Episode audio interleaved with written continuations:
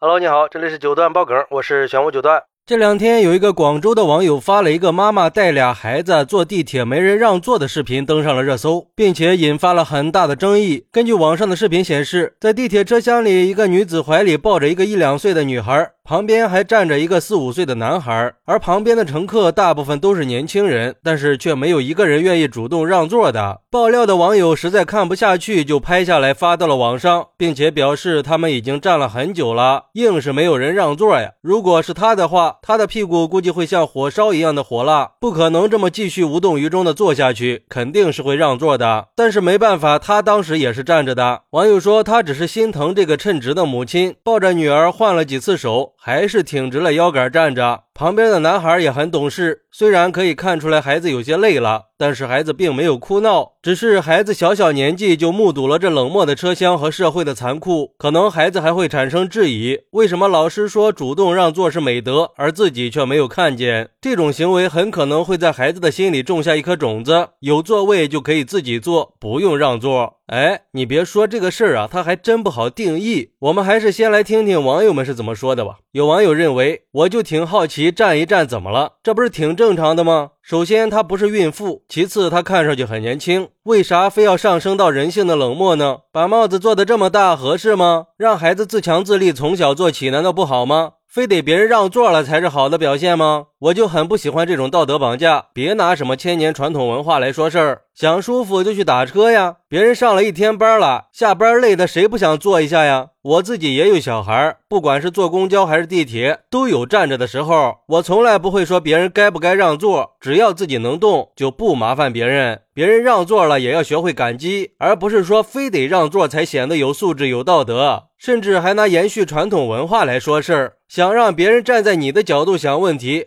是不是也要站在别人的角度想一想呢？还有网友说。现在的社会压力这么大，每个人都很不容易。而且虽然说让座是美德，但是不让也没啥呀。为什么非要上纲上线呢？我觉得，如果家庭不是特别困难，不是经常通勤，打车成本也不是很高的话，偶尔出去一趟还拖家带口的挤地铁、挤公交，那就是家长不负责任了。总不能通过道德绑架的方式让陌生人给你省打车钱吧？不过，也有网友认为，我们的社会已经病得很严重了。不管你承不承认，现在这个社会人和人之间已经越来越疏远，越来越冷漠了。这已经是不争的事实了。这个事儿也只是一个缩影而已，根本就不存在什么道德绑架，而是这种行为日积月累，人们已经习非成事了，已经慢慢的丧失了同情心，已经不知道什么是互助友爱了，不知道什么是文明道德了。可是这是什么原因造成的呢？这个事儿就提供了一个很好的视角，既有社会的原因，也有家庭教育的原因，有大环境的原因，也有小气候的原因。当整个社会都觉得不让座合情合理的时候，说实话，这个社会就已经看不到一点希望和光明了。我们学雷锋做好事的精神哪去了呀？助人为乐的优良传统去哪了呢？难道经济观念已经打败了所有的道德观念吗？文明已经开始倒退了吗？那就太可怕了。其实我觉得吧，这个事儿不存在什么道德绑架的问题，但是也不能过度的指责没有让座的人。毕竟我们只看到了抱孩子的妈妈，但是我们并不了解坐在旁边的那些人，说不定他们也走了很长的路，也很累呢。我觉得我们任何人可以说自己能让座，但是我们不应该去指责那些不让座的人。而且我觉得呀，这个妈妈应该也不会抱怨什么的。只是说，这个网友想通过这个事儿表达一种社会现象。毕竟现在确实有越来越多的人越来越来越自私和冷漠，我们也更怕惹事儿了。因为社会上不好的风气这些年确实很多，看到这种画面也确实让人心里不舒服。但是我们也只能希望和呼吁更多的人发扬自己善良的一面，让这个社会多一点人情味儿。毕竟这种事儿它只属于道德范畴，并没有任何的硬性规定。